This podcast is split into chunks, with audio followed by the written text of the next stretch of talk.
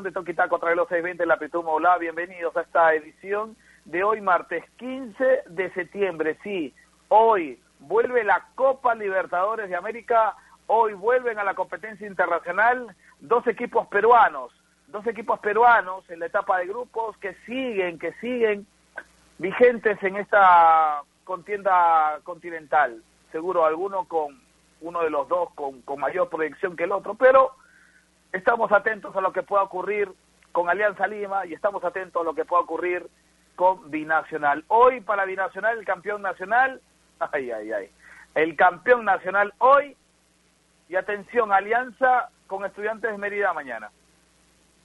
Un estudiante de Mérida que no tiene técnico, ojo, ¿ah?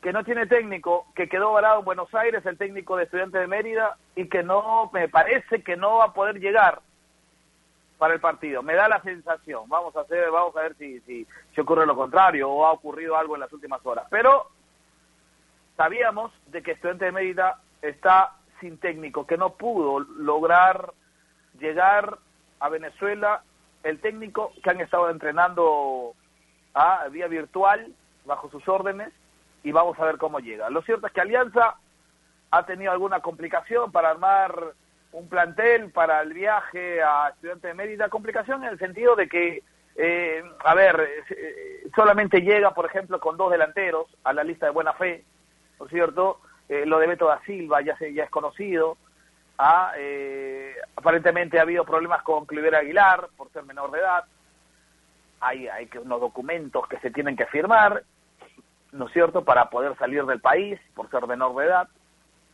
pero bueno, eh, vamos a ir, vamos a, vamos a hablar y a detallar ello. Terminó la jornada número 11, terminó la jornada número 11, me da la sensación que todos jugaron para Universitario de Deportes, ayer Ayacucho no pudo, ¿no es cierto? Sporting Cristal tampoco, entonces da la sensación, da la sensación de que todos jugaron para Universitario de Deportes, que hoy es el único líder, que ya sacó una ventaja importante, ¿no es cierto? Al segundo, vamos a ver si eso eh, es un respaldo para continuar y en esta en esta senda por parte del cuadro universitario de deportes. Ah, eh, y le, le digo a los hinchas de la U no es cierto que nos escriben a través de las redes sociales que no es que querramos que la U no sea líder lo que ayer comentábamos un poquito de lo que había ocurrido de lo que habíamos visto del partido contra Yacuabamba que a mí no me pareció que, que haya sido la mejor expresión si hacemos la comparación de los cuatro partidos que ha dirigido Comiso en el reinicio, en el regreso post pandemia, no fue la mejor versión de Universitario. Que es contundente arriba, sí, porque tiene un delantero que está en estado de gracia, como Jonathan Dos Santos, que los automatismos ya se empiezan a dar en Universitario de Deportes. Pero hay que decir también, pues, de que no fue la mejor expresión de la U eh, en estos cuatro partidos que ha dirigido ya Ángel David Comiso. ¿Le sirvió? Sí, le sirvió para ser líder y le sirvió para ganar y le sirvió para seguir arriba. Ah, y eso y eso y eso tenemos que decirlo también. Pero bueno, pero bueno, hoy tenemos mucha información, sigue el Tour de France, ¿no es cierto? Hay una excelente noticia. Ya se confirmó la presencia de Juan Pablo Varillas en el Roland Garros el domingo del sorteo de la quali, ¿no es cierto? Así que hemos estado conversando con él. Él ya se encuentra en Francia, ella se encuentra en el viejo continente entrenando y pensando en lo que puede ser su primer rival, el puesto 142 del ranking ATP a eh, Juan Pablo Varilla, la raqueta número uno de nuestro país. Claudio Pizarro acaba de confirmar que es embajador del Bayern de Múnich, así que hay mucho tema para conversar, hay mucho tema para conversar. Bruno Rosina, ¿cómo está? Buenos días, un abrazo para usted. Buenos días, Martín, buenos días a todos los amigos que nos escuchan. Muchas gracias por estar un día más con nosotros. Un abrazo también para todo el equipo de, Toquitaco, por supuesto. Eh, sí, muchas noticias. Terminó la, la, fecha 11 con un universitario ultra hiper líder. Eh, como dice Martín, pareciera que todos jugaron para, para universitario. Su más cercano perseguidor, Ayacucho, ayer perdió. Eh, Cristal, por ejemplo, que era un equipo que venía, que venía convenciendo a todo el mundo, si ganaba ayer se metía en ese pelotón de los 18 puntos, pero veamos, Universitario está primero, pero luego hay un pelotón en el segundo puesto con 18 puntos, donde está Ayacucho, Binacional, Alianza Universidad, Sport Huancayo, un montón de equipos que, si Cristal ganaba se metía en ese, en ese grupo, de hecho. Al final eh, Cristal no lo consiguió y de nuevo, ¿no? El Universitario se sigue alejando. Eh, así que así que vamos a ver qué pasa en la fecha que viene. Eh, hoy hay jornada hermosa, y festiva en la NBA. Esta, esta tarde empiezan las finales de conferencia del Este entre los Boston Celtics y los Miami Heat. Y luego es el séptimo partido, el partido definitorio, entre los eh, Denver Nuggets y los Los Angeles Clippers para decidir quién va a jugar la final del oeste contra los Lakers. Así que hoy es un día para estar pegado en la tele viendo básquet desde las cinco y media de la tarde que arrancan los partidos hasta el final. Así es, hay básquetbol eh, y seguro usted va a hablar hoy de, de ello, de lo que significan estos, estos partidos. Hay Copa Libertadores también, ¿no es cierto? Hoy binacional contra LDU, ¿no es cierto? El cuadro ecuatoriano ya está en nuestra capital, con todos los protocolos. Hay quejas, hay quejas, ¿no es cierto?, con respecto a el elenco paraguayo que enfrenta a, Boca Juniors. Gustavo, ¿cómo está? Buenos días. Un abrazo para usted. Hola Martín, ¿cómo estás? Buenos días. Buenos días a Bruno, a Nair y a toda la gente que nos está acompañando desde muy temprano. Eh, hay mucha info hoy.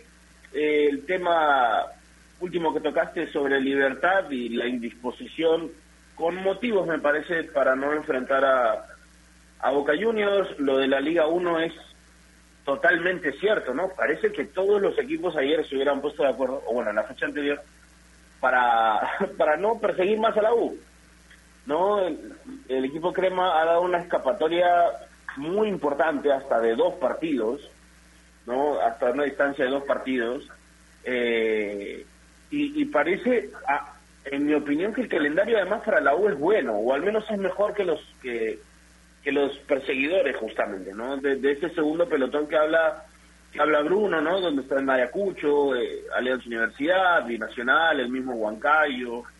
Eh, pero otra cosa también que quería comentar es que los equipos que me habían dado muchas buenas impresiones en la fecha anterior, que pensé que resaltarían en esta, eh, también cayeron. En el caso de Cristal, bueno, no, no es una caída, pero finalmente es el impulso que yo pensé, porque Cristal para muchos es el mejor equipo de esta pandemia aparte de la U, eh, lo de Manucci también cayendo, algunos de los resultados que más me sorprendieron sin duda, y, la U es hoy, en, términos generales, el equipo que menos se equivoca, el que más aciertos tiene, eh, y eso lo resume finalmente como, como el verdadero candidato a ganar la apertura, sin ninguna duda. No hay ninguno que haya podido establecer o mantener un ritmo como este. Eh, eso hablando un poquito de Liga, de Liga 1, que seguro lo tendremos más adelante. Y, bueno, la noticia del, día en el ámbito internacional es lo de, lo de Pizarro, ¿no? Eh, ya lo, prácticamente sabíamos que iba a pasar, pero no, no deberíamos pasarlo tan por alto. ¿ah? Eh, es, considerado un embajador de uno de los clubes más grandes de Europa eh, es un puesto por más que hoy es prácticamente simbólico y, y, marquetero para algunos, considerarte una leyenda de, uno de los clubes más grandes de Europa no, no, es algo de todos los días, ¿no? Y, comparte ese nombre junto a, a, Elber, Lizarazu, eh, Lothar Mateus, ¿no? ¿Con, qué nombre se escribe Claudio Pizarro el suyo en el Bayern, ¿no? Tremendo. Eh, Oliver Kahn es embajador. Eh, Oliver Kahn me parece que es dirigente. Ah, ok. Está bien, le preguntaba, le preguntaba. No, no, no, bueno, bueno, igual, imagínate por qué me preguntas, no me estás preguntando por cualquier arquero, me estás preguntando por Oliver Kahn. Claro. Pero está bien, eso, eso me parece, en, enaltece finalmente la noticia, ¿no?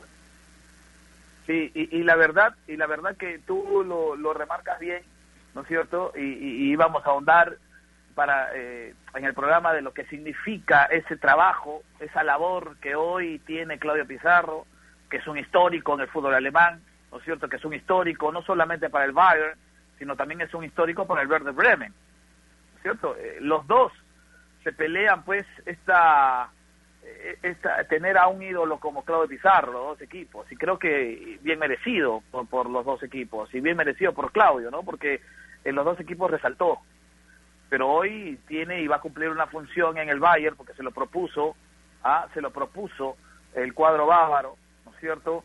Eh, antes de que termine su carrera futbolística y hoy pues se ve concretado, hoy se hace realidad esta designación, ¿no? De ser embajador en el mundo del Bayern de Múnich, con ese saco rojo impresionante y ese bordado del escudo que la verdad, que la verdad, ¿ah?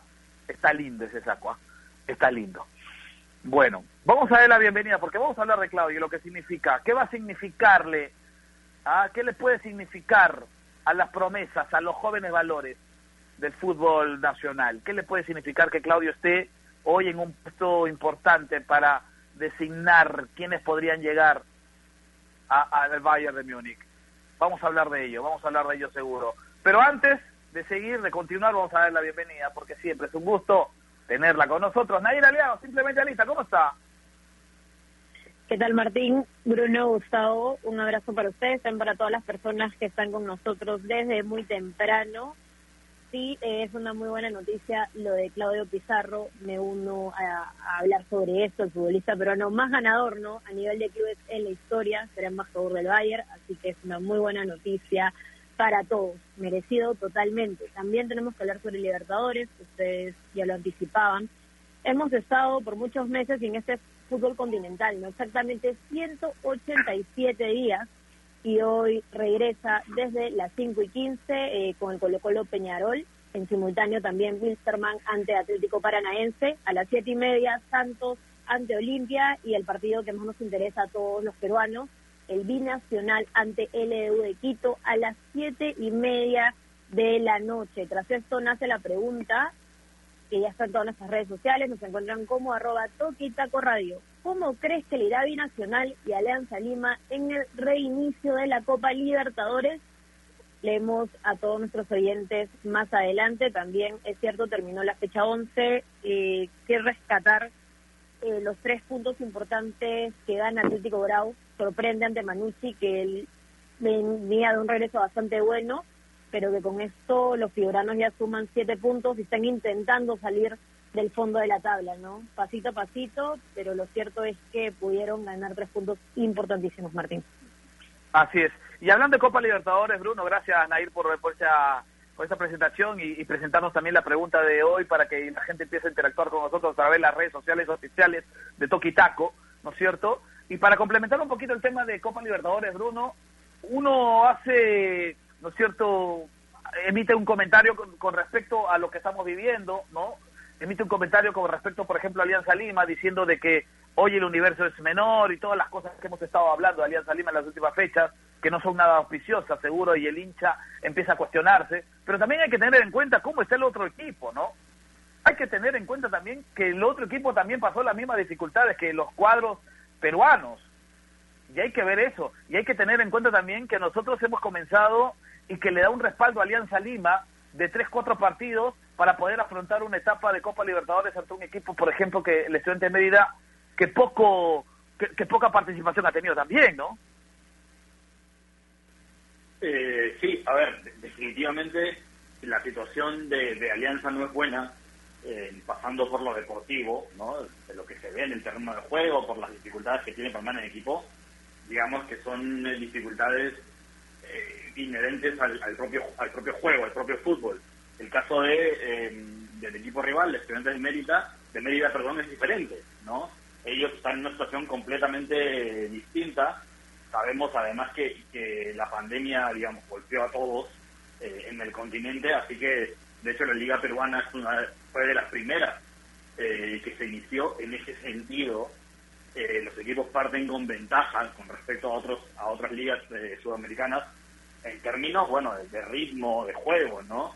Eh, no es lo mismo después de estar parado cinco o seis meses eh, afrontar un partido ya con cuatro o cinco partidos de rodaje que con ninguno, ¿no?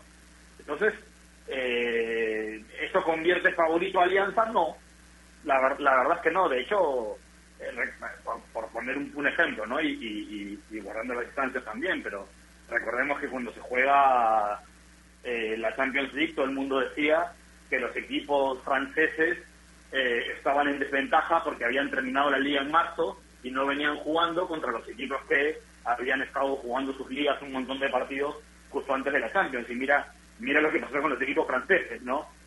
No jugar o jugar mucho es, es, algo que uno dice a priori es, es un factor, pero si al final el equipo en, la cancha consigue dar la vuelta y eso es algo que es impredecible, ¿no? Entonces, yo no creo que eso haga favorito a Alianza ni que haga favorito a, al otro equipo. Al final, hay que ver qué pasa, qué pasa en la cancha, ¿no? Así es hay que ver lo que pasa en, en, la cancha, definitivamente, ¿no es cierto? Y, esta liga venezolana eh, no tiene competencia, al igual que Argentina no tiene competencia. Y esa es una ventaja, querramos o no, a pesar de las bajas y a pesar de las dificultades que tiene que tiene el el cuadro aliancista, el subcampeón peruano. A pesar de ello, este, lo iba a decir, Gustavo, a pesar de ello, Gustavo, eh, un abrazo para Rolito, está coordinando todo y justo nos está coordinando cosas a través por el WhatsApp. Y a pesar de ello, me da la sensación que hoy parte con una cierta ventaja el cuadro azul A pesar de todas las adversidades que hemos hablado y que estamos hablando en los últimos días. En cuanto a partidos, sí, o sea, son, son varias novedades, ¿no? Ahora, los estudiantes de Mérida, sin el técnico, ¿no? Y volvemos a recalcar eso, porque es importante eh, que un técnico esté presente, sobre todo si no se han jugado partidos, ¿no? Sobre todo si no hay un respaldo de, de estudiantes de no jugar desde marzo. A ver, no está tu técnico. El asistente que se iba a encargar de dirigir el partido tuvo positivo en COVID, tampoco va a estar hoy se habla de que el que va a dirigir el equipo es el capitán. O sea, digamos, las cosas no suenan para nada bien para Estudiantes de Mérida. Es cierto, también vienen, también hay malas noticias en Alianza, ¿no? No solo es el viaje, los jugadores que no pudieron ir, las lesiones, las ventas. Eh, es, es como que se van a encontrar dos equipos que han recibido la peor noticia de sus, de sus días y se van a enfrentar para ver quién puede quién puede resistir mejor las adversidades. Me parece que va un poco así, pero sí es una ventaja haber tenido partidos antes. Y, y lo de Alianza eh, termina siendo, en ese aspecto, no sé si un poco solamente, sino yo creo que hasta bastante superior a lo de estudiantes. Vamos a ver, eh, nos hacía recordar Rolo sobre la cantidad de partidos de Alianza sin poder ganar y, y no conseguir una victoria en Libertadores desde el 2012. Vamos a ver si esta es la oportunidad, conociendo las adversidades de ambos, de, conseguir una de conseguir una victoria. Los partidos se juegan y ojalá que, que, sea un buen un buen momento. Según la información que manejamos, Estudiantes de Mérida no juega, atención, no juega desde el 6 de marzo, desde el 8 de marzo, cuando le ganó a Estudiantes de Mérida, eh, cuando le, le ganó a Atlético Venezuela 2 a 1. Estudiantes de Mérida no juega desde el 8 de marzo. Y como sabemos, la jornada 7 del fútbol venezolano fue cancelada y a partir de ese momento hasta ahora, por la pandemia, Estudiantes de Mérida, al igual que todos los equipos venezolanos, no han podido jugar. Entonces, Alianza tiene tres partidos a cuestas, cuatro. ponle el partido, súmale el partido de, de Municipal el 1 de agosto.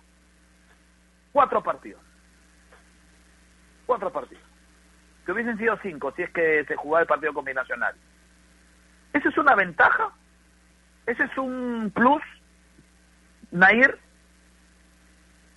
Yo creo que por el contexto de Alianza Lima eh, fue bueno para ellos que tengan estos cuatro partidos, ¿no? Porque tenían un técnico nuevo que necesitaba ver cómo funcionaba el equipo, tal vez eh, también ver más de cerca y en partidos oficiales qué jugadores les gusta más en el 11 y de acuerdo a esto no ir y recién debutar en una Libertadores, yo creo que sí fue positivo para Alianza Lima tener cuatro partidos oficiales previos, o bueno, con el amistoso que fue televisado también, pero que de todas formas cuenta, eh, para no terminar eh, experimentando en una Libertadores con un equipo totalmente nuevo. yo creo que de todas formas, estudiantes de Mérida y Alianza Lima están mermados por diferentes puntos, ¿no? Estudiantes de Mérida, bien lo decías, porque el DT sigue varado, porque no juega desde la Copa Libertadores, ya pasaron varios meses que no tiene un partido oficial, y Alianza Lima por todo lo que ha pasado con su plantel. Incluso eh, cuando Alianza Lima a través de sus redes sociales lanza la lista oficial de los jugadores que van a viajar a Venezuela, hay ausencias importantes tal vez, ¿no? Lo de Carlos Ascuez y también lo de Patricio Rubio, que Alianza Lima necesitaba en la parte ofensiva y bueno, el, jugador chileno está con suspensión. Y luego de esto tiene que confiar en Gonzalo Sánchez, que es un jugador que no tiene ningún gol con la camiseta de Alianza Lima, y con Robert Quijada, quien tampoco tiene goles, entre los dos suman con cero goles, entonces por ahí también que puede pasar la preocupación. No sé si es cuestión de tiempo, tal vez, y con el partido ante Mérida se rompe esta sequía y empieza la racha goleadora de alguno de los dos.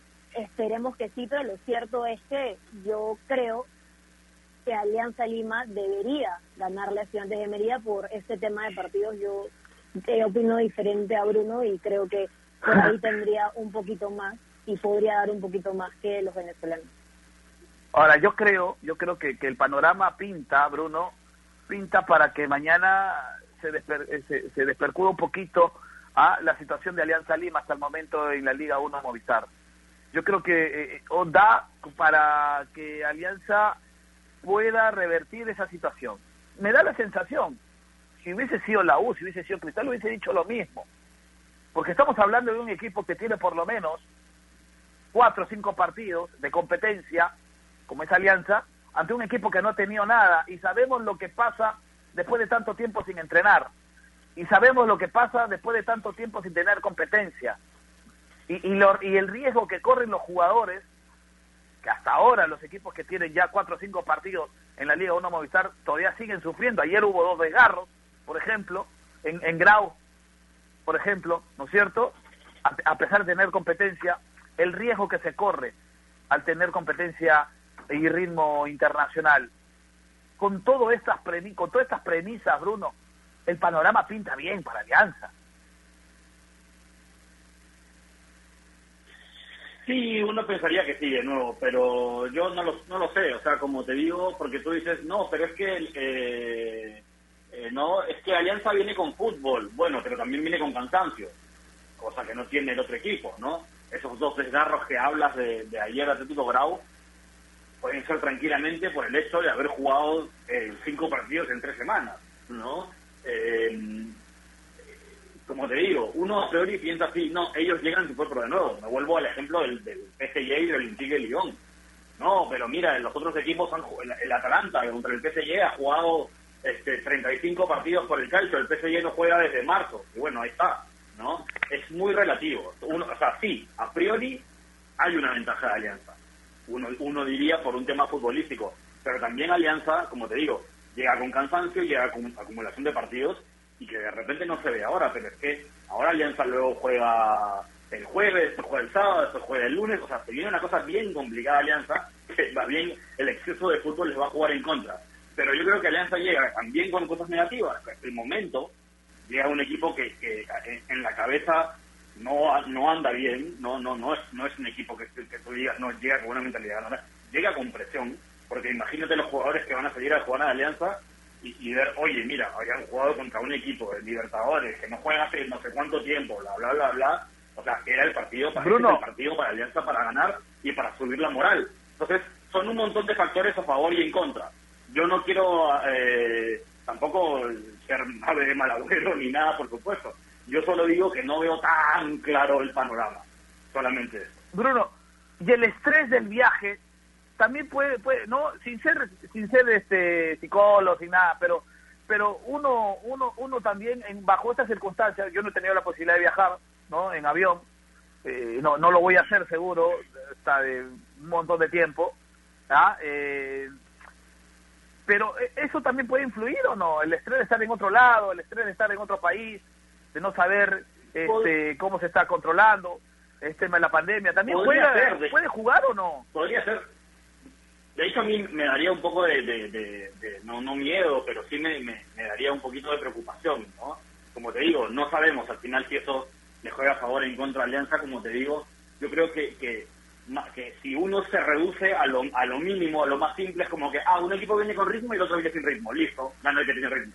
Pero es que no es solo esto, ¿no? Esto, esto viene acompañado, como, como comentaba, tema físico, tema psicológico, el tema mental, no sé qué. ¿Qué es peor? ¿Un equipo que no viene en ningún momento porque no sabe cómo juega o un equipo que viene en un mal momento? ¿no? Que es el caso de Alianza. Alianza viene en un mal momento, llega en un mal momento, se le acumulan los problemas y eh, Salas acaba de, ¿no? de, justamente de hablar un poco eh, en contra de su plantilla. No sabemos cómo está la situación interna. Yo, si no fuera por todas esas cosas, yo te diría, Alianza este partido lo gana, pero dentro de Alianza están pasando cosas. Entonces no sabemos al final un, partido de Copa Libertadores, de estos al final que parecen inofensivos, eh, terminan siendo los, más peligrosos, ¿no? Así que ojalá le vaya bien, por supuesto, a Alianza Lima. Yo creo también que, tiene chances de, de, salir con un buen resultado, pero no lo veo tampoco 100% seguro, no, no, no lo sé. Y, vamos, vamos a ir a la pausa, vamos a ir a la pausa, después viene, vengo con Gustavo para descifrar un poquito lo que puede ser binacional hoy frente a LDU, ¿no es cierto? Descifrar un poquito lo que puede ser, lo que puede significar este este este elenco peruano, el campeón nacional que enfrenta un cuadro ecuatoriano que en, en circunstancias normales hubiese enfrentado en Juliaca a Binacional, que en circunstancias nacional, este, naturales hubiese llegado con otro cartel el cuadro ecuatoriano, ¿no es cierto? Y que en, circunstancias natural, normales, perdón, eh, este cuadro de Juliaca hubiese sido, hubiese, hubiese estado en, bajo otra perspectiva en estos momentos. Vamos a analizar, Gustavo, después de la pausa, lo que significa el binacional LDU. Nair Aliaga seguro tendrá información para también eh, complementar lo que venimos eh, comentando hasta ahora eh, y, datos no con respecto a alineaciones y todo ello que, que a usted le gusta. Porque estamos en Toquita contra los 620 de la amplitud modulada. Vamos a hacer una pausa, no sin antes recordarles que si van a comprar un televisor Smart, con AOC siempre, pero siempre es posible. No lo olvide. Si piensa cambiar el televisor de su cuarto, el de la sala, el de los, el cuarto de los chicos, y piensa en un Smart, con AOC yo le digo algo, con AOC siempre, pero siempre es posible. Vamos a ir a la pausa, la primera de Torpaito y regresamos porque Bruno tiene que contarnos algo. Inmediatamente después, algo importante de lo que puede suceder esta semana, ¿ah? Eh, con el nuevo contenido de enterarse.com y, y, y nos cuenta algo importante siempre, todos los días. Pausa y regresamos. AOC, la marca que te trae un producto de calidad al precio correcto, color, definición y tecnología. Todo lo que buscas está en un televisor AOC, con garantía y servicio técnico a nivel nacional. Con AOC es posible. ¿Es el voto obligatorio la mejor opción? ¿La inmigración ha aumentado la delincuencia? ¿Tenemos al Congreso más impopular? A veces la cantidad de información que recibimos deja más dudas que otra cosa. Nosotros nos dedicamos a resolverla. Entérate de más en enterarse.com. Enterarse. Sabes más, decides mejor. El mundo del deporte está lleno de temas que nadie se atreve a tocar. Nosotros tenemos la misión de hacerlo. Investigar a fondo para darle explicación a los problemas es nuestra obligación. Marcando la pauta, de lunes a viernes a las 2 de la tarde por Radio Ovación, la emisora deportiva del Perú.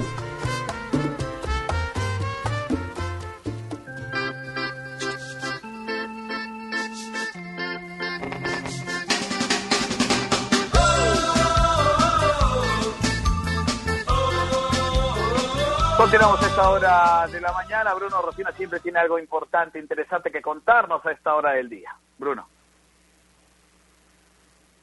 Amigos, especialmente en tiempos como estos es necesario estar bien informados. Lamentablemente con toda la información que recibimos por todos lados, a veces nos quedamos con más dudas que otra cosa. Por eso les recomiendo que visiten enterarse.com y despejen sus dudas de una manera clara, sencilla y didáctica porque en enterarse.com encontrarán videos, informes, notas y podcasts sobre los temas de los que todo el mundo habla, pero que muy pocos explican bien. Así que ya lo saben, es una vuelta por enterarse.com. Suscríbanse también al canal de YouTube, que estrena contenido todas las semanas, porque con enterarse.com sabes más, decides mejor. Correcto, siempre gracias a los chicos de eh, enterarse.com porque sabes más, decides mejor. ¿Qué podemos esperar del campeón nacional esta noche eh, en el Nacional frente al LDU? Gustavo. Eh, bueno, podría sonar muy negativo, pero no, no considero que vaya a pasar algo muy positivo, la verdad. Eh, viene Liga tal vez en el mejor momento que pudo haber estado, en el mejor momento, en el mejor momento de Liga. No ha ganado prácticamente todo desde que se reinició el fútbol, casi todo, solo cayó un partido con Aucas, después ha ganado absolutamente todo. Eh, es uno de los líderes de la Liga Pro de Ecuador. Con Independiente del Valle, complicado, Muy complicado. O sea, hoy, hoy por más que, a ver, se juega de local, porque es aquí, pero no es la cancha de Binacional, se juega en el Estadio Nacional. Eh, ya los 3.800 metros no, no son el aliado ideal, y aún así no lo hubiera sido tampoco, porque viene, viene, viene la Liga de Quito. Eh, la, insisto, es muy complicado. Ojalá, ojalá que se pueda dar un buen espectáculo. No estoy diciendo que Binacional es incapaz de, eh, no quiero que se malinterprete, pero hay que poner las cosas sobre, los puntos sobre las cifras. Y es claro que LDU es, es, uno de los mejores equipos. Eh, en Ecuador, en llano y en altura, es superior a todos los equipos. Si, es por, si no es por Independiente del Valle, que es el otro, el otro líder, es, es, es el mejor de Ecuador. Y bueno, lo de Binacional hoy, que me parece que no termina de encontrarse todavía, eh, ahora recientemente con, con Javier Arce y demás, nuevamente, pero vamos a ver si se puede lavar la cara de, de, lo que de lo que ha pasado antes con Binacional en Libertadores, tiene un choque muy muy difícil y es una previa para otro choque mucho mucho más difícil. Así que bueno, lo mejor para Binacional, pero pero sí está muy muy complicado. Sí, está complicado, está complicado porque como tú lo dices, Ecuador sí fue una de las ligas que tiene movimiento, que sí se reactivó eh, y viene a ganarle a Guayaquil City, ¿no es cierto?, 2 a 0 en la última jornada de, de, la Liga Ecuatoriana, jornada número 13, ¿no es cierto?, y tiene una base de jugadores importantes, ¿no? Tiene una base que no ha perdido hace cinco partidos, ojo, eh, LDU, como tú lo dices, ganó todo, ¿no es cierto?, que tiene al argentino Villarruel, a Piovi, a Gavarini en el arco, ¿no? que te da seguridad, que tiene a Caicedo, ¿no es cierto? Este número 17 del elenco de LDU, y a un Martínez Casaquía número 19 que, que, que marcan la diferencia, ¿no? Pablo Repeto es el técnico, ¿no es cierto? Y tendrá lo mejor para enfrentar a un equipo como, eh, como el campeón nacional que no la pasa bien. ¿Cuáles serían las alineaciones, eh, Nair? Usted tiene esa información. ¿ah? Las alineaciones de, de, de, de, ambos equipos para esta noche en el Nacional. Sí, eh, recordando que Binacional usó los cinco cambios permitidos en la Copa Libertadores y, e inscribió a Surín, Otoya, Mancilla, Reyes y Ian de Binacional esta noche jugaría con Raúl Fernández, John Fajardo, Eder Fernández, Jackson Reyes, Leudo, Dromantello, Labrín, Andy Polar, Yandesa, Johan Arando y Sebastián Gularte, también con nuevo DT regresa Javier Arte, Arce por la parte del Edu de Quito, eh, estaría con Gavarini, Perlaza, Guerra, Corozo, Cristian Cruz, Ezequiel, Piovi, Lucas Villaruel, Matías Zunino, Junior Tornosa, Marcos Caicedo, Cristian Martínez y el DT Pablo Repeto. Eh, para complementar lo de LDU, los últimos cinco partidos, en realidad ganó cuatro y empató uno. En Copa Libertadores le ganó 3-0 a River Plate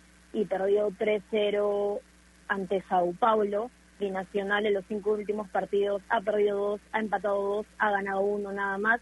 Si está en un buen lugar en la tabla es más por lo que hizo en la primera parte del torneo peruano, porque luego del regreso, sin la localidad y por todos los problemas, solo ha llegado a ganar una vez. Eh, en Libertadores perdió 8-0, recordemos, fue vergonzoso el partido ante River, pero logró rescatar tres puntos 2-1 ante Sao Paulo con goles de Rodríguez, y Arango, el grupo que comparte Binacional es complicado, ¿no? el grupo de con equipos que tienen bastante historia en esta Copa Internacional. Todos tienen tres puntos, todos han ganado un partido, han perdido uno, pero definitivamente el partido que más ha dolido es ese el aquel 8-0 de Binacional ante River Plate, Martín. Así es, y, y este LDU que después de Binacional, ¿no? Eh, tendrá que jugar contra Emelec, ¿no es cierto? Partidazo el día sábado, el día lunes se enfrentará a Sao Paulo, ¿no es cierto? Y, y, en siete días, tres partidos, con lo que significan también los viajes, ¿no? El viaje a Lima, luego regresar para enfrentar a Emelec el día, el día sábado y el día lunes a Sao Paulo por la Copa Libertadores de América. En líneas generales, el panorama es distinto en esta ocasión para el Binacional, ¿no es cierto? Un LDU eh, que es líder en su, en su liga, que es líder en Ecuador, que ha ganado cuatro partidos de los cinco y el otro no lo ha perdido, lo ha empatado, así que viene con todo. Vamos a ver lo que se, lo que le depara al cuadro campeón nacional, partido que usted lo va a vivir a través de la radio más deportiva del país, en Radio Ovación, no hay duda de ello. Así que usted siempre atento a la, a la, a la sintonía de Ovación, porque no solamente tenemos la Liga 1 Movistar, sino también tenemos a torneos internacionales, no solamente la Champions ni la Europa League, sino también además tenemos la Copa Libertadores, que hoy se reactiva, que hoy vuelve a la competencia, que hoy tiene participación de peruanos y que mañana también, hoy Binacional frente al EDU y mañana desde Mérida con Alianza Lima visitando esta ciudad para enfrentar a los estudiantes de Mérida en dos historias distintas, dos panoramas distintos, lo que les toca a los peruanos, Bruno, dos panoramas distintos. Enfrentar a dos equipos que con realidades distintas. Por un lado, la Venezuela que no se activó en cuanto a su liga eh, local y en cuanto a LDU, que a pesar de que se reactivó, LDU marcha en los primeros lugares, ¿no? Dos realidades distintas. Eh, sí, bueno, como suele pasar, ¿no? Si, todos los equipos fueran homogéneos en esos torneos sería muy aburrido. Eh, son completamente distintas las, las situaciones de estudiantes de Mérida, obviamente, y el LDU, ya lo explicó bien Gustavo por qué, y también son bastante diferentes las, las situaciones de, de, Alianza y Binacional, ¿no? Así que, así que sí, vamos a ver qué, qué, no, qué nos deja la Libertadores esta fecha, y bueno, también eh, hay interés por ver cómo ha afectado pues la para a los, a los diferentes equipos, así que vamos a ver, vamos a ver qué pasa, ojalá que los resultados sean buenos para los equipos peruanos. Ahí es. Ahí está entonces la información de eh, Copa Libertadores de América. Hoy participación de Binacional, mañana Alianza Lima. Pero vamos a hacer un paréntesis para volver a la Liga 1 Movistar, porque lo decíamos, lo decíamos al inicio del programa, ¿no? Da la sensación que todos jugaron a favor de Universitario de Deportes. ¿Qué le dejó el partido de Sporting Cristal contra Cienciano? Eh, Bruno, un 0 a 0 donde me da la sensación que la figura fue Ferreira. Tuvo un par de ocasiones, creo... bien es cierto, fueron pocas, pero fueron, fueron dos acciones importantes. Una frente al goleador Emanuel Herrera, que en dos ocasiones le, le quita, le, le, saca el grito de gol de la boca al argentino.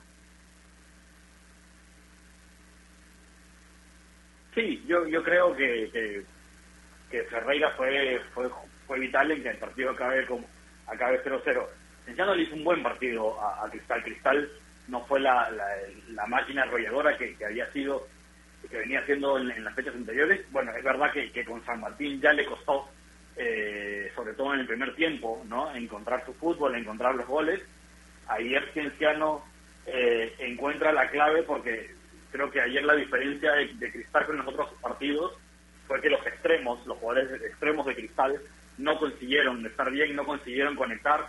Herrera recibió muy pocos balones cómodos y creo que eso es, no es coincidencia, es mérito del planteamiento de Cienciano Cristiano, que le hizo un muy buen partido universitario también hace un par de fechas. Al final acabó ganando la, la U3 a 1, ¿no? Con la entrada de, de, Jonathan Dos Santos en el segundo tiempo. Pero recordemos que el primer tiempo se fue eh, Cienciano adelante del marcador y jugando muy bien al fútbol. Eh, creo que este Cienciano tiene herramientas suficientes para, para ganarle a cualquier equipo, incluso los demás arriba. Eh, pero sí es cierto que, si no era por Ferreira, hubiésemos tenido un gol por lo menos de Cristal y la historia hubiera sido otra, ¿no? Pero, pero sí, me, gusta, me gusta lo que es Cienciano, tiene jugadores interesantes, Eh, Ferreira fue clave, pero pero eso no no quita que el, planteamiento de, del técnico me parece que haya sido bastante acertado para neutralizar el, juego ofensivo de Cristal. No apareció la religión del toque, me da la sensación ayer, Gustavo, ¿ah? No, no, no apareció, no apareció. Eh, hace ratito decías que te daban la sensación de que los equipos jugaron para la U. Eh, no es una sensación, es verdad. De verdad sí jugaron para la U. Todos, no sin excepción. A ver, a mí me parece que lo de Cristal ayer pasa por, por un tema más de, no sé, tal vez individual, tal vez en ciertas resoluciones, es cierto lo de Ferreira, ¿no? Que, que, que estábamos comentando, pero pero me parece que Cristal no deja de ser superior igual y eso que y eso que Cienciano tuvo bajas defendió mejor entendió que Cristal era superior en, iba a ser superior en el trámite además eh, tuvo aún así ocasiones de gol importantes Cienciano igual es un encuentro de, de, los que Cristal debía ganar para no perder el paso entonces eh, le va a costar mucho le va a costar mucho este partido eh, pensando ya a futuro a Cristal sobre todo porque por la, por la intención de suma de puntos del universitario y lo que está logrando, está tenía que no perder ni siquiera un paso, ni, uno, ni uno. Y, y, este es de los encuentros que le va a costar a futuro. Chances tuvimos, ocasiones tuvimos, no se marcó finalmente. Eh, no sé si el resultado termina siendo justo, pero Cristal no, no encerró el buen trabajo que estaba haciendo en un inicio, no, no terminó sellándolo. Eh, es un empate que, insisto, le va a terminar costando.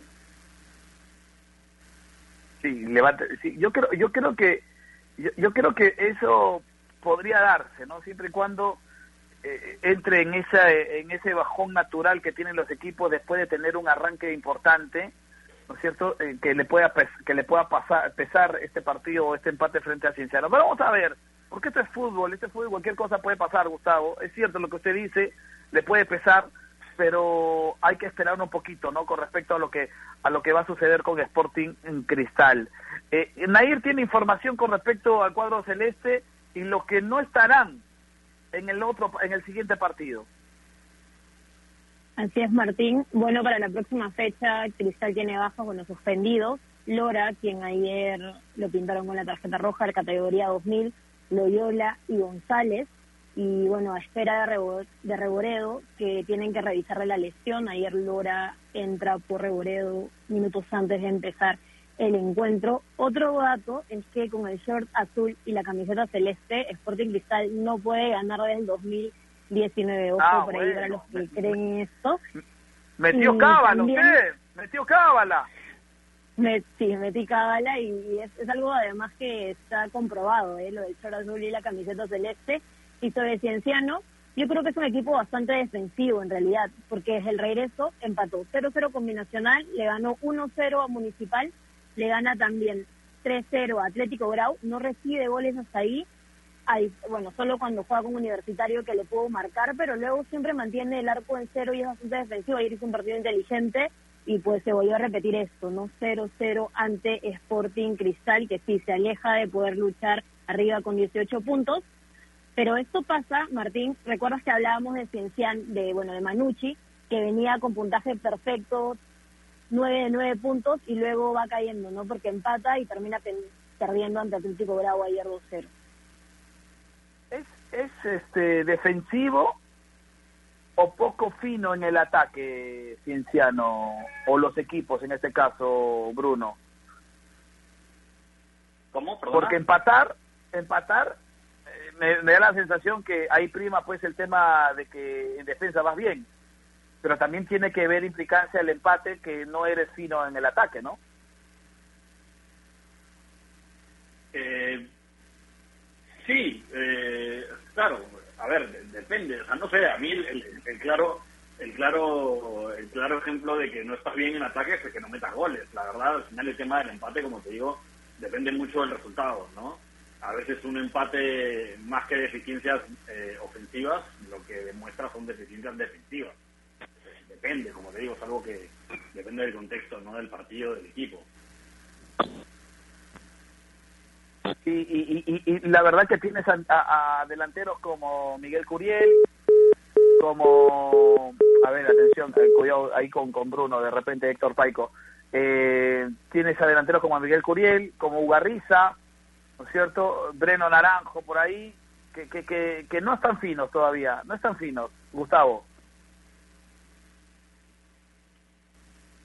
Eh, sí, y, además te comentaba de, de, cuando las ausencias ya son muy notorias, ¿no? A, ver, eh, hablábamos antes de Romagnoli y la importancia en Cienciano, Cuero había estado ganándose titularato también, eh, Curiel era una opción de recambio, ninguno de ellos con, en ausencia, ninguno de ellos puede estar presente, entonces, bueno, los equipos terminan este, dándose cuenta de lo complicado que, que, es el torneo finalmente, ¿no? no, no sin, sin exagerarlo, eh, realmente se está notando que, que, es complicado, que hay que tener el plantel para asumirlo, que los encuentros cada vez más eh, se complican y si tú pierdes, basta que pierdas un paso, pierdes un paso y si te alejan los demás.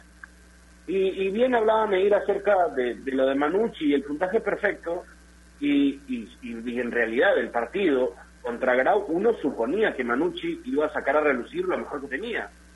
Y pasó todo lo contrario.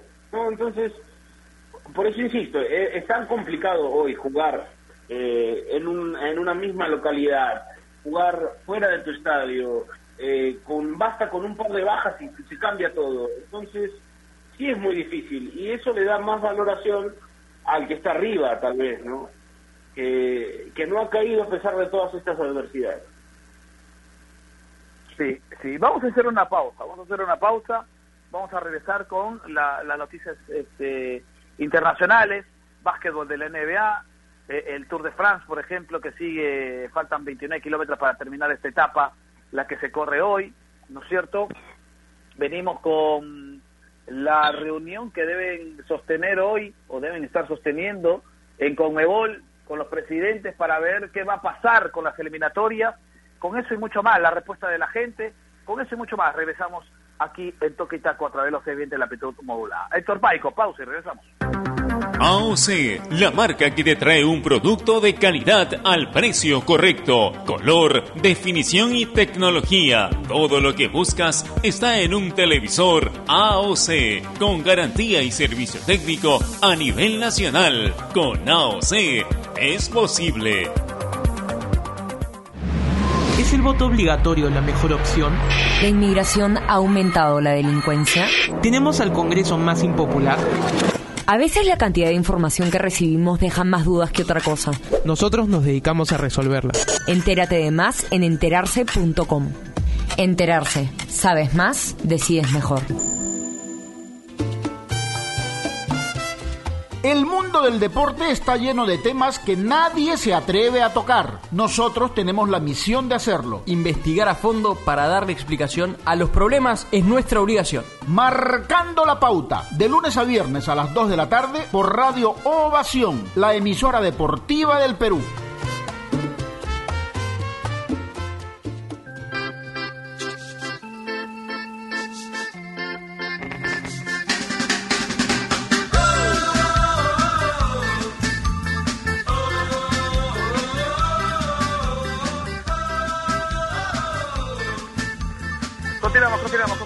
Continuamos aquí en Toquitaco, básquetbol del NBA, a esta hora del día y lo trae Bruno Rosina.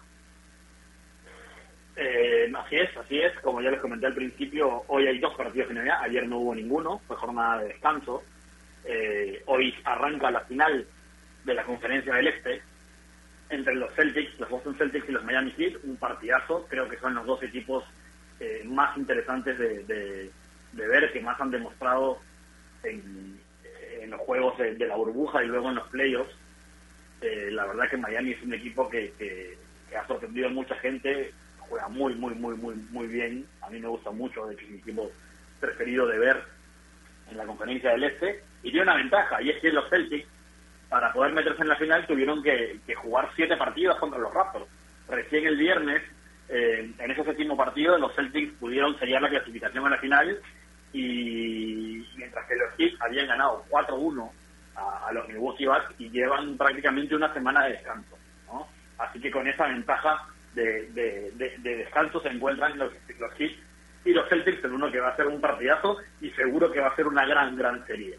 Con, sin un rival, sin un, perdón, sin un favorito sin un favorito declarado, creo que, que, que está muy pareja la cosa.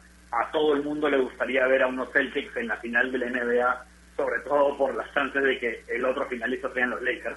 Y ver, ver un clásico Celtics-Lakers en una final de NBA, pues la verdad es que poco más se puede, se puede pedir.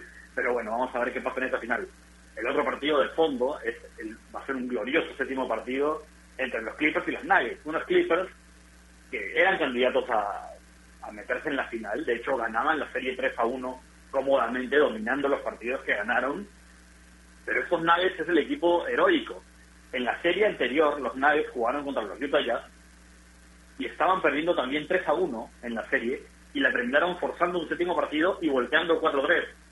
Esto es una hazaña que se ve muy poco en NBA. Son, hay muy pocos antecedentes de equipos que, que, que logran dar la vuelta a una serie de playoffs que van perdiendo por 3 a 1 bueno, los Nuggets lo consiguieron contra los Jazz y ahora contra los Clippers que estaban de nuevo en la misma posición, perdiendo 3 a 1, y han conseguido empatar la serie y forzar ese séptimo partido. De hecho, los Nuggets es la cuarta serie consecutiva de playoffs, si contamos las dos eh, que jugó el año pasado, que forzan un séptimo partido. los Nuggets no saben lo que es jugar menos de siete partidos en una serie de playoffs, ¿no? Lo cual es increíble, que habla de la de la, de la fuerza, de la, de, la, capacidad de este equipo para no darse por vencido, ¿no? Incluso cuando, cuando todo indica que la cosa no está a su favor. Así que este partido entre Nuggets y Clippers de la noche va a ser un partidazo. El que gane jugará la final contra eh, los Lakers, ¿no? Precisamente, que cerraron su serie el fin de semana, el sábado, por 4-1 contra los Rockets. Y bueno, eh, este primer partido de la final se jugaría recién el viernes Así que tendríamos un caso similar, ¿no? Unos Lakers que al igual que los Heat en el otro lado han tenido casi una semana para descansar y prepararse para, para su primer partido de la final. Así es, ahí está toda la información del básquetbol de la NBA y vamos llegando a la parte final. Gustavo, hoy hay reunión de los presidentes de la Conmebol, no solamente con el presidente Domínguez, oh, presidente Domínguez, sino también con Gianni Infantino. Hoy se debe estar eh, dando un a ver, eh, hoy se debe estar confirmando no si empieza las terminatorias este año o lo trasladan el próximo año, Gustavo. Sí, a, ver, la reunión la reunión es el Consejo de Conmebol y eh, Gianni Infantino, ¿no? Obviamente por temas FIFA. Hay que hay que recordar algo importante. Los, los presidentes de las federaciones se pueden reunir, pueden conversar, pero el único ente que puede decidir si se juega o no es FIFA. ¿no? O sea, no, no existe otra posibilidad. Solo FIFA decide si se juega o no finalmente. Por más de que una eh, entidad como Conmebol vaya y diga, no, no estamos listos, bueno, recién FIFA tiene que, que autorizar o no autorizar eso. Entonces se puede, dar en, se puede dar en octubre o no. Eh, por ahora tengo entendido que ya la reunión se está dando y ya están saliendo primeras impresiones y no hay decisiones de cambio. Por ahora, en este momento, todo sigue igual y en octubre se van a jugar las eliminatorias. Por ahora. Eh, seguro que la reunión va a ser de un día, como suelen ser estas reuniones, eh, pero finalmente eh, en la primera salida y declaración no hay ningún acuerdo respecto a las eliminatorias, no hay ningún acuerdo para, para postergarla y que se juegue todo en, modo calendario.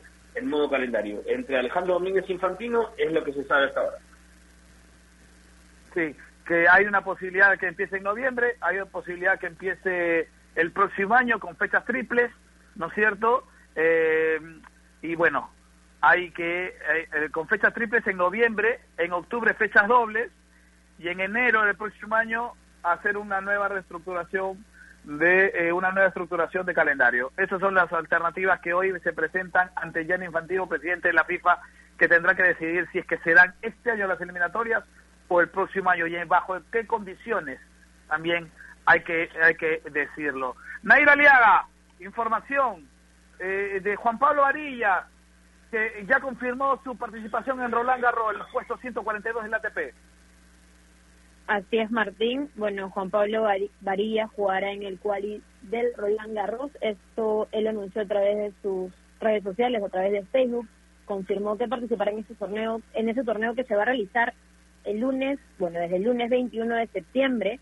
Él textualmente dijo, llegó el momento de cumplir un sueño de toda la vida. Dice que está muy emocionado de afrontar este reto, donde ha trabajado muchísimo tiempo para poder participar. Ojo que el domingo sale el cuadro del quali en Roland Garros, ahí conoceremos quién será el rival del peruano y tú bien lo has dicho, ¿no? Eh, Juan Pablo Varillas es uno de los tenistas que mejor nos representa en la actualidad, es el mejor ubicado en el ranking mundial ATP en el puesto 142, así que es una gran noticia para todos los peruanos que vamos a seguir su participación de cerquita, Martín. Y en una, en una superficie que le viene bien, como es la arcilla, ¿no? Roland Garros, superficie eh, de arcilla, tierra batida, ¿no? Así que em, vamos a ver el desenvolvimiento eh, de, eh, en un campo que, se le, que le viene bien a los, a los tenistas peruanos, como en este caso a Juan Pablo Arias, nuestra raqueta 142 a, en el ATP y nuestra raqueta número uno en nuestro, en nuestro país. Así que un abrazo, tendremos novedades de Juan Pablo Varillas, él está en Francia, él ya está entrenando, está haciendo toda, a, eh, toda la, la, previa de lo que significará su participación en Roland Garros. Nos vamos, nos vamos, nos vamos. Nair, gracias. Gracias a ustedes, chicos. Eh, les mando un gran abrazo. Cuídense mucho y quédense en casa. Correcto. Gustavito, gracias. Un abrazo para todos, chicos. Eh, que tengan un gran día y nos encontramos el día de mañana. Esperamos con buenas noticias para, para nuestro fútbol. Un abrazo. Así es, un abrazo, Gustavo. Eh, Bruno Rocín, antes de despedirse, usted tiene siempre cosas importantes que contarnos. Así es, antes de despedirme recuerdo a nuestros amigos que visiten enterarse.com y despejen todas sus dudas de una manera clara, sencilla y didáctica, porque en enterarse.com encontrarán videos, informes, notas y podcasts sobre los temas de los que todo el mundo habla, pero que muy pocos saben explicar. Así que ya lo saben, hice una vuelta por enterarse.com y suscríbanse también al canal de YouTube. En enterarse.com sabes más, decides mejor. Un abrazo para todos y nos encontramos de nuevo mañana. Correcto, nos encontramos mañana. Gracias Bruno, gracias Gustavo, gracias Nair, gracias Héctor Paico, gracias Rolo Jugo siempre atento, a Renatito Olivera siempre todo supervisando con los ojos, ¿no es cierto? De lejitos nomás, a eh, Carlos Tazara y a nuestro productor Giancarlo Aljovín. Un abrazo para todos, sigue en sintonía de Ovación, un mundo en sintonía.